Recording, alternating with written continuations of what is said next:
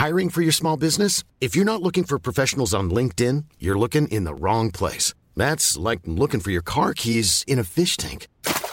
LinkedIn helps you hire professionals you can't find anywhere else, even those who aren't actively searching for a new job but might be open to the perfect role. In a given month, over 70% of LinkedIn users don't even visit other leading job sites. So start looking in the right place. With LinkedIn, you can hire professionals like a professional. Post your free job on linkedin.com slash people today.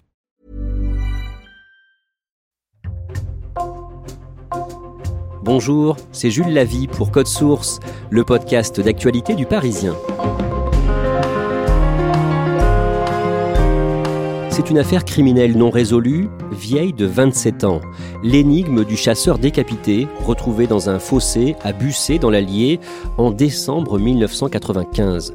Ce cold case a connu un rebondissement majeur à la fin du mois de juin, la mise en examen pour meurtre de sa veuve, celle qui était son épouse au moment des faits et que nous appellerons uniquement par son prénom aujourd'hui, Maria, pour ne pas dévoiler son identité.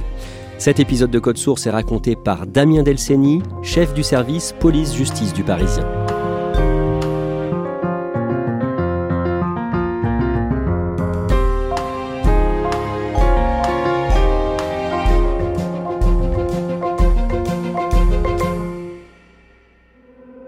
Damien Delceni, en 1995, le jour de Noël, le 25 décembre, à Bussé dans l'Allier, des promeneurs font une découverte macabre.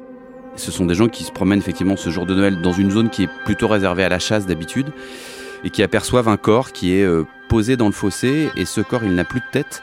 Il est vêtu d'habits de chasse, un treillis vert kaki, euh, des bottes et à la place de la tête, on a enfoncé une botte, une botte, une botte pour aller se promener. Donc c'est forcément une, une scène assez curieuse. Et puis par ailleurs, le corps est totalement exsangue. Exsangue, ça veut dire que ce corps, il est vidé de son sang. La victime s'appelle Christophe Douard, un homme âgé de 28 ans qui habitait dans le village voisin du Vernet. Qu'est-ce que l'on sait sur lui? Christophe Douard, c'est un enfant du village euh, qui est un passionné de chasse. Ça, tout le monde le sait. C'est même euh, une grosse partie de son activité. Il est devenu un peu spécialiste de chiens de chasse, donc c'est quelqu'un qui est très connu dans le, dans le village. Toute sa famille habite dans le village. Christophe Douard est connu comme un excellent chasseur, mais par ailleurs, il a une mauvaise réputation. Disons que Christophe Douard, il a depuis quelques années un vrai problème avec l'alcool qui est connu euh, de sa famille, qui est connu euh, de sa femme, qui est connu évidemment de ses amis. C'est quelqu'un qui peut avoir l'alcool mauvais, qui peut être un petit peu bagarreur, un petit peu violent, et effectivement, il a cette image de type un peu difficile dans le village. Christophe Douard travaillait dans une usine de la région, il était marié. Qu'est-ce que l'on sait de son couple? Christophe Douard, il s'est marié très très jeune avec une, femme qui s'appelle Maria. Ils s'étaient rencontrés quand ils étaient euh, encore adolescents presque en fait. C'est une espèce de coup de foot d'ado. Et puis ils ont eu un enfant assez jeune tous les deux. Ils se sont donc mariés.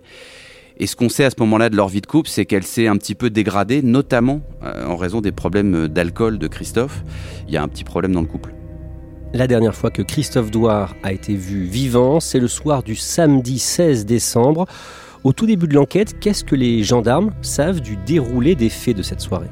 Ils savent en fait pas mal de choses par le témoignage du frère de Christophe Dor. Parce qu'en fait, cette soirée du samedi, il l'a pas chez son frère, donc toujours dans le village.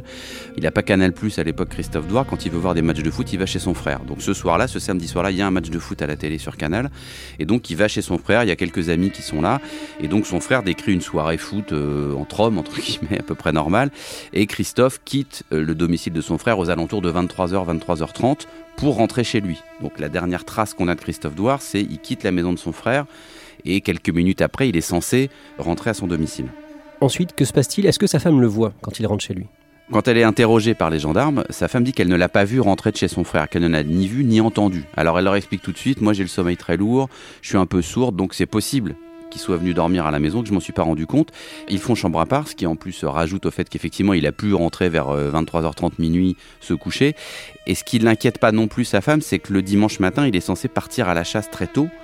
Donc il se peut très bien qu'elle ne l'ait pas vu rentrer le samedi soir et qu'elle ne l'ait pas vu repartir non plus le dimanche matin à la chasse. Le dimanche matin, quand il est censé aller à la chasse avec ses amis, personne ne le voit. Et Christophe Douard, s'il y a un truc qui ne rate jamais, c'est une chasse. Ils s'inquiètent, ils disent Christophe, il avait prévu d'être là avec ses chiens, il n'est pas là, il y a tout de suite un, un motif d'inquiétude. Finalement, à quel moment sa disparition est déclarée? Sa disparition, elle ne sera déclarée que le lundi, en réalité. Ce qui peut paraître étonnant parce que dès le dimanche matin, ses amis s'inquiètent de ne pas le voir à la chasse, ils n'en ont aucune nouvelle. Il y a un deuxième élément qui est un petit peu perturbant, sa maman découvre sa voiture garée sur un parking avec à l'intérieur le fusil de chasse et l'autoradio. Alors, il y a deux objets que Christophe Douard n'oublie jamais dans sa voiture, c'est son autoradio qui se démonte à l'époque et le fusil de chasse. Donc, il y a cette découverte assez étrange le dimanche, personne ne le voit le dimanche, et malgré tout, sa propre femme, elle ne déclare sa disparition que le lundi dans la journée. Et les recherches vont donc durer plusieurs jours jusqu'à la découverte du corps de Christophe Douard décapité le jour de Noël. La Renault R18 de Christophe Douard a été euh, rendue à la famille. Quelques jours plus tard, elle a été volée. Elle est découverte le dimanche euh, sur un parking par les proches, par la maman de Christophe Douard, ramenée devant le domicile de Christophe Douard où elle est laissée. On n'a toujours pas retrouvé Christophe Douard, on n'a toujours pas de nouvelles de lui. Sa voiture est devant chez lui, elle est ouverte la voiture. Et effectivement, cette voiture, elle disparaît et elle est retrouvée quelques jours plus tard carbonisée euh, à quelques kilomètres de son domicile. Donc c'est assez mystérieux. La piste principale de cette enquête, au début, c'est un différent lié à la chasse et un homme est suspecté, un certain Dominique Maillet. Oui, parce qu'on sait que Dominique Maillet et Christophe Douard sont très très fâchés. Alors c'était avant deux partenaires de chasse. Ils chassaient tous les deux ensemble, ils étaient très très amis et ils se sont disputés pour une histoire de chien. Quelques jours avant sa disparition, Christophe Douard s'est fait voler sa principale chienne qui s'appelle Fiona, qui est un peu la chienne la plus douée de son cheptel, et il soupçonne plus que soupçonne, il pense que c'est Dominique Maillet qui lui a volé ce chien.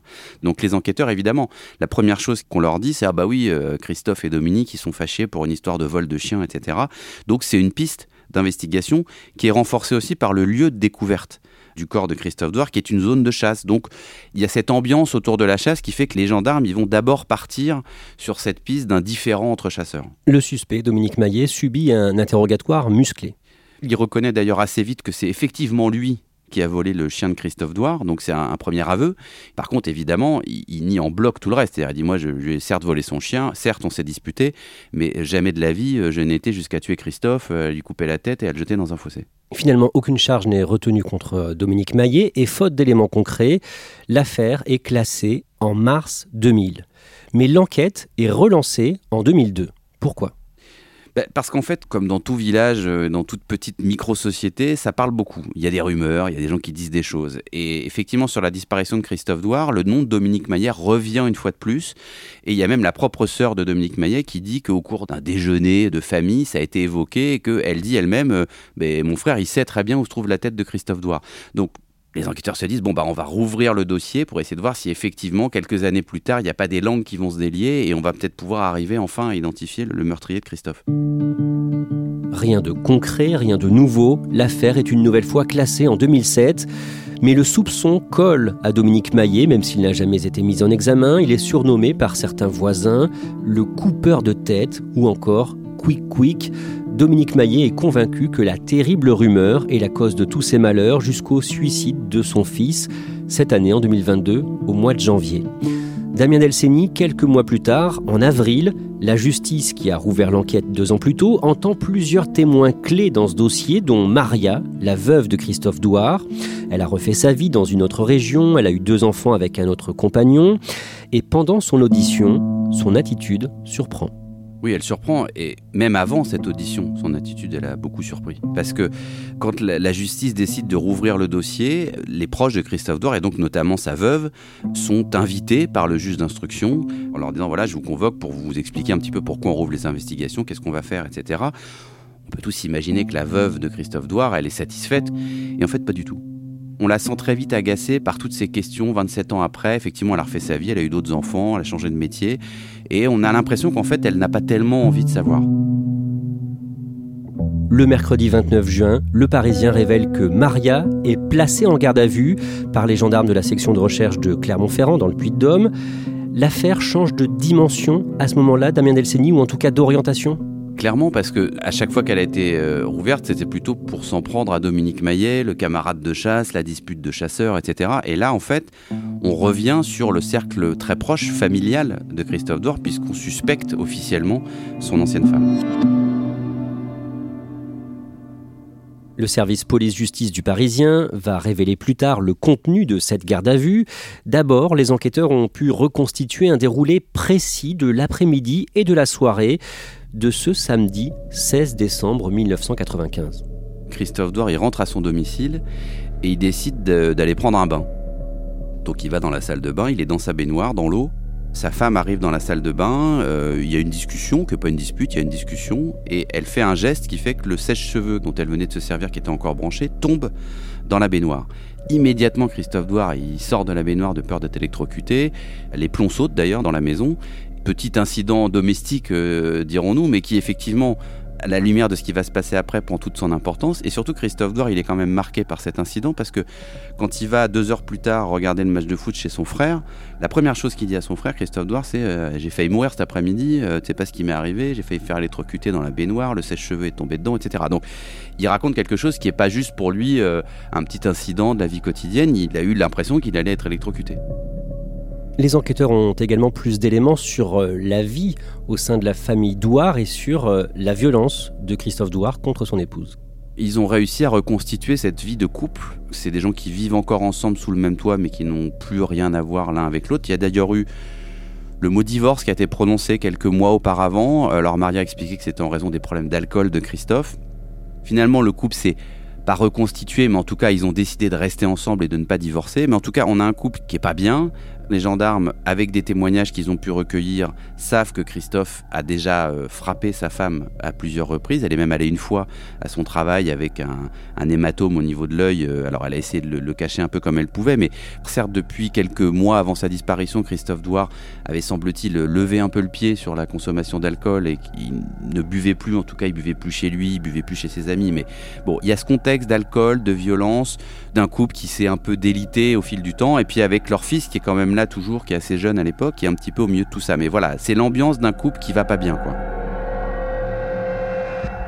Pendant cette garde à vue, les enquêteurs ont aussi entre leurs mains des éléments concrets sur les vêtements que portait Christophe Douard ce soir-là. Non seulement ils ont des éléments sur les vêtements que portait Christophe Douard le samedi soir, mais surtout ils ont acquis une espèce de conviction grâce à la science, c'est que ils sont sûrs et certains, les gendarmes, que Christophe Douard, il s'est changé, enfin on l'a changé, avant d'aller jeter son corps dans le fossé. Donc pour eux, c'est Christophe Douard, il est rentré de chez son frère le samedi soir habillé en civil, avec des mocassins, avec un pantalon pour aller dîner quelque part, et que ces habits, ils ont été forcément lavés. D'ailleurs, il y a des témoins qui disent à l'époque que quand ils viennent au domicile d'Edouard le lendemain, bah, ces habits sont en train de sécher, donc ils ont été mis dans la machine à laver, séchés, ils sont en train de pendre.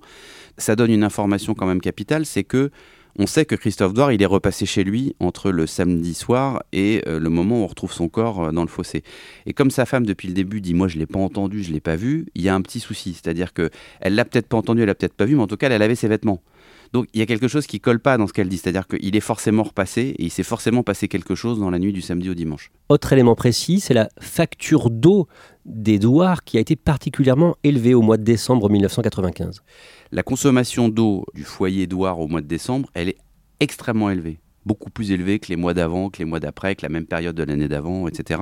Donc ils ont conclu une chose qui est factuelle, c'est que en ce mois de décembre, il y a eu beaucoup d'eau, beaucoup d'eau utilisée dans la maison d'Edouard, et donc ils en tirent la conclusion que cette consommation d'eau, elle est le résultat d'un nettoyage euh, massif de la maison, parce qu'il y a eu une scène de violence et une scène de crime avec un épanchement de sang très important qu'il a fallu nettoyer. Et donc voilà, pour eux, c'est un élément scientifique supplémentaire de dire il s'est passé quelque chose d'anormal dans cette maison au mois de décembre. On l'a dit, Christophe Douard a été décapité, sa tête ne sera jamais retrouvée. D'un mot, Damien Delceni, pour les enquêteurs, pourquoi il aurait été décapité? La première raison pour laquelle on supprime une tête, c'est plutôt pour limiter et ralentir l'identification. Bon, là, en l'occurrence, Christophe Dor, il a été identifié assez vite. Ensuite, c'est sans doute parce que la tête portait des traces des causes de la mort de Christophe Douard, c'est-à-dire soit une mort par balle, soit une mort par euh, étranglement, soit des coups. Le reste de son corps n'a pas de traces particulières, donc on peut imaginer que celui ou celle ou ceux euh, qui ont tué Christophe Douard ont voulu effacer les causes de la mort, que ce soit encore une fois une mort par balle ou, par, un autre moyen, et que bah, le, plus simple dans ces cas-là, c'est de se débarrasser de la tête. Dernier point important, Damien Delceni, les gendarmes appuient leurs soupçons sur des traces ADN. Ce sont des traces qui sont découvertes sur des objets, des scellés qui ont été conservés euh, depuis 27 ans. En l'occurrence, là, ce sont les bottes, notamment, que portait euh, Christophe Douard quand son cadavre a été découvert.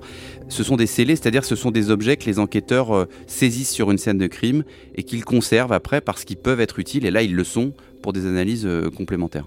Et effectivement, quand ils vont ressortir notamment la botte, une des bottes de Christophe Douard, ils vont découvrir à l'intérieur de cette botte des traces de sang d'abord, et puis ensuite des traces ADN de Maria, la femme de Christophe. Donc, ces bottes, elles ont été manipulées, surtout elles ont été tachées de sang, donc il s'est passé quelque chose à ce moment-là. Il y a aussi des mocassins que portait Christophe Douard le samedi soir chez son frère qui sont récupérés, sur lesquels on va découvrir aussi des traces de sang, euh, alors invisibles à ligne, mais assez abondantes. Les gendarmes ont conclu qu'il y a eu une scène de violence quand Christophe Douard portait ses habits, qu'après on l'a changé, on l'a rhabillé, qu'il y avait quand même un peu de sang, c'est pour ça qu'on retrouve de l'ADN dans ses bottes. Il y a aussi une histoire de chaussettes qui est pas très claire parce que les chaussettes qu'il porte quand on découvre son corps dans le fossé sont des chaussettes dites de ville, pas des chaussettes de chasse. Donc voilà, il y a beaucoup de choses qui intriguent les gendarmes et qui laissent penser à une mise en scène, c'est-à-dire que Christophe Douard, il a probablement, selon les gendarmes, été tué en civil, on l'a déshabillé, on lui a remis des habits de chasse et on a été le jeter dans un bois. Et donc l'un des gendarmes lui pose carrément la question Maria, avez-vous tué Christophe Douard? Oui, parce qu'on est au moment de la garde à vue où les gendarmes ont, abattu un certain nombre de cartes sur la table, où elle est face quand même à des incohérences dans ses témoignages, où elle est face à des preuves scientifiques qui sont quand même assez gênantes pour elle. Et quand le gendarme lui dit au bout d'un moment, écoutez, Maria, est-ce que vous avez tué votre mari? Elle répond tout simplement non. Et elle va répondre non d'ailleurs à toutes les questions. Euh, on a l'impression qu'elle ne veut pas qu'on lui trouve un mobile les gendarmes se disent bon voilà, il y avait des problèmes de violence chez vous, peut-être que ce soir-là il y a eu une scène de violence, vous vous êtes défendu, vous avez tué votre mari. On sent qu'ils veulent amener Maria sur ce terrain-là, et elle, elle refuse. Elle dit non non, mais la violence, moi je savais me défendre, j'étais pas une femme soumise, euh, donc il y a aucune raison que, que j'ai tué mon mari puisque je me sentais pas victime de violence conjugale. Donc on sent qu'elle est tout le temps sur la défensive et que même face à des éléments qui sont ou scientifiques ou qui sont très embêtants pour elle parce que son témoignage y colle pas, notamment sur la chronologie des faits, sur le fait que Christophe soit rentré chez lui ou pas ce samedi soir, et eh ben elle est tout le temps dans non, non, non. Et elle dit à la fin, vous me saoulez, vous me rabâchez les mêmes choses, vous me mettez la tête comme un Mickey. Ouais, c'est sa dernière phrase avant qu'elle soit transférée chez le juge d'instruction et mise en examen. Il y a une autre phrase où, à un moment donné, la veille, je crois, elle dit écoutez, maintenant, je veux plus être entendue, je veux fumer une cigarette, laissez-moi tranquille. On sent qu'à chaque fois qu'évidemment, elle est euh, au bord du précipice, bon, bah, elle se tend et elle essaie de résister comme elle peut. Nous sommes tous les deux présents pour vous présenter l'état des investigations diligentées depuis 1995 suite au meurtre de Christophe Douard. À l'issue de la garde à vue de Maria, le jeudi 30 juin, le procureur de la République de QC dans l'Allier organise une conférence de presse. Que dit-il? Il dit qu'il y a deux choses qui font que Maria est devenue la suspecte et qu'elle va être mise en examen pour le meurtre de son mari.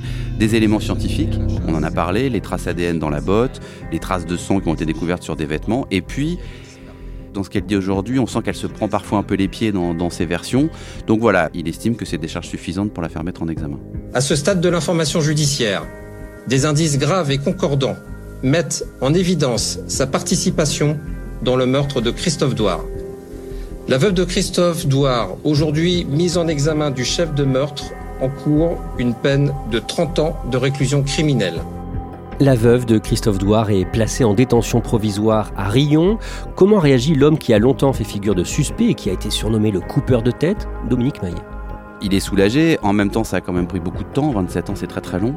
Lui ça lui a quand même détruit une grande partie de sa vie. Il est soulagé qu'enfin la lumière se mette sur quelqu'un d'autre que sur lui. Je pense hmm. que c'est, on est blessé à vie. On est blessé à vie. Moi, ce que je veux, c'est que tous les gens qui m'ont dénigré, c'est qu'ils payent aujourd'hui. Et je pense qu'ils vont payer. C'est, c'est pas de l'argent que je veux, c'est euh, une reconnaissance. Et surtout pour mes enfants, ceux qui vont rester.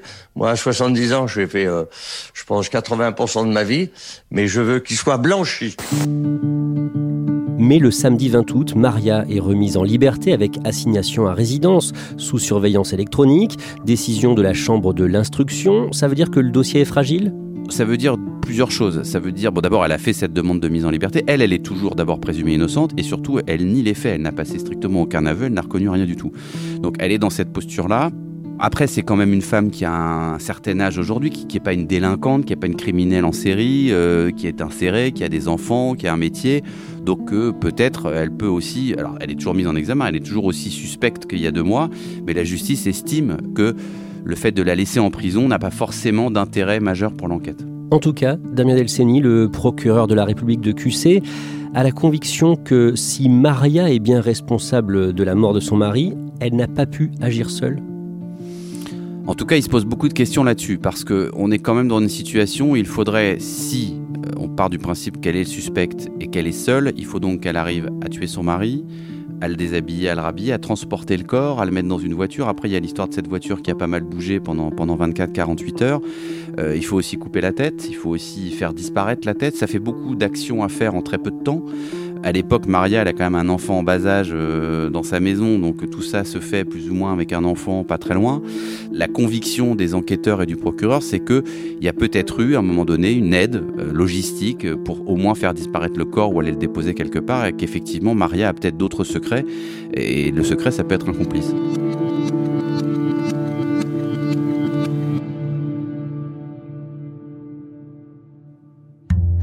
Merci Damien Delceni. Je rappelle que Maria, la veuve de Christophe Douard, est présumée innocente.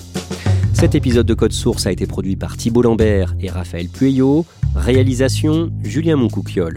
Code Source est le podcast d'actualité du Parisien. Si vous aimez Code Source, n'hésitez pas à le dire en mettant des petites étoiles ou un commentaire sur votre application préférée. Et n'oubliez pas de vous abonner pour ne rater aucun épisode. Vous pouvez nous contacter sur Twitter, at Code Source, ou nous écrire source at leparisien.fr.